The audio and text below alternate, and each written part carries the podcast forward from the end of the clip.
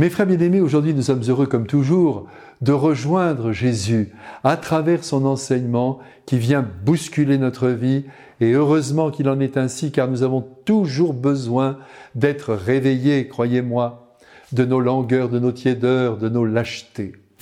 Les idées du monde viennent frapper à la porte de nos esprits à longueur de journée et de nuit et on leur ouvre volontiers, je dirais presque malgré nous, et ainsi contaminés, nous perdons ce que le Christ nous a confié de plus précieux, de plus beau. Et c'est pourquoi cet évangile, il faut le lire, il faut le relire, il faut y confronter sa vie et la réajuster tous les jours si cela était nécessaire et ça l'est toujours. Je vous rappelle que l'on peut vivre des sacrements, communier tous les dimanches, se confesser, prier tous les jours, mais ne pas posséder en soi l'esprit de Jésus, l'esprit de l'Évangile. De même que certaines personnes qui ne pratiquent pas, comme on dit, sont proches du Christ en raison de leurs pensées, de leurs actes, que l'Évangile ne dénoncerait pas. N'oublions jamais que c'est notre cœur qui intéresse le Christ, notre cœur qui doit aimer et dans lequel il entend régner. Depuis notre naissance, nous avons reçu, quoi qu'on puisse en penser, de nombreuses grâces de la part de Dieu notre Père, c'est sûr. Quand nous serons morts et donc vivants au paradis des anges, nous verrons à quel point nous avons été protégés, aidés, soutenus, conduits par Dieu notre Père. Vu d'en bas, on ne le croit pas toujours, c'est certain. Cependant, si nous sommes vrais, nous devons aussi reconnaître que nous avons bénéficié d'interventions divines qui nous ont gardés de tout danger. Et on serait alors tenté de les raconter mais attention, dit le Christ, n'ouvrez pas votre cœur aux cochons et aux pourceaux, précise-t-il. Donc aux petits comme aux grands cochons, qui vont piétiner ce que vous leur avez confié de plus beau. Ils vont peut-être en rire, alors ça c'est terrible, ça nous humilie. Ils vont peut-être ne pas le croire, et vous serez alors blessés. Et je ne veux pas que vous soyez humiliés, dit le Christ, à cause de moi. Ici, je voudrais citer euh, Marguerite Yourcenar. Je ne sais pas si vous la connaissez, c'est un très grand écrivain.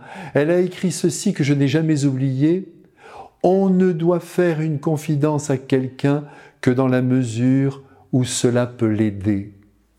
Et je crois que cet éclat de sagesse doit être mis en œuvre. On ne raconte pas une grâce reçue pour dire même de manière un peu cachée, implicite, à ceux qui nous écoutent, regardez comme c'est beau ce qui m'arrive, Dieu m'a accordé ce que je lui demandais, je suis même important à ses yeux, voyez-vous? Non, si je raconte une grâce reçue, c'est parce que quelqu'un à côté de moi désespère et qu'il faut lui redonner courage et confiance en Dieu qui ne laisse jamais tomber personne. En outre, au-delà des vexations que nous pourrions recevoir en retour de confidence, hein, et ça arrive souvent, il ne faut pas perdre de vue que ce que nous racontons de plus irrationnel peut aussi décourager des personnes. Celles-ci pourraient se dire, mais moi, je ne vois rien, je n'entends rien, Dieu ne s'intéresse donc pas à moi, il ne m'aime pas. Il en est de même si nous nous étendons sur notre vie spirituelle. Qui est notre mystère à nous? On ne doit pas raconter toutes nos prières.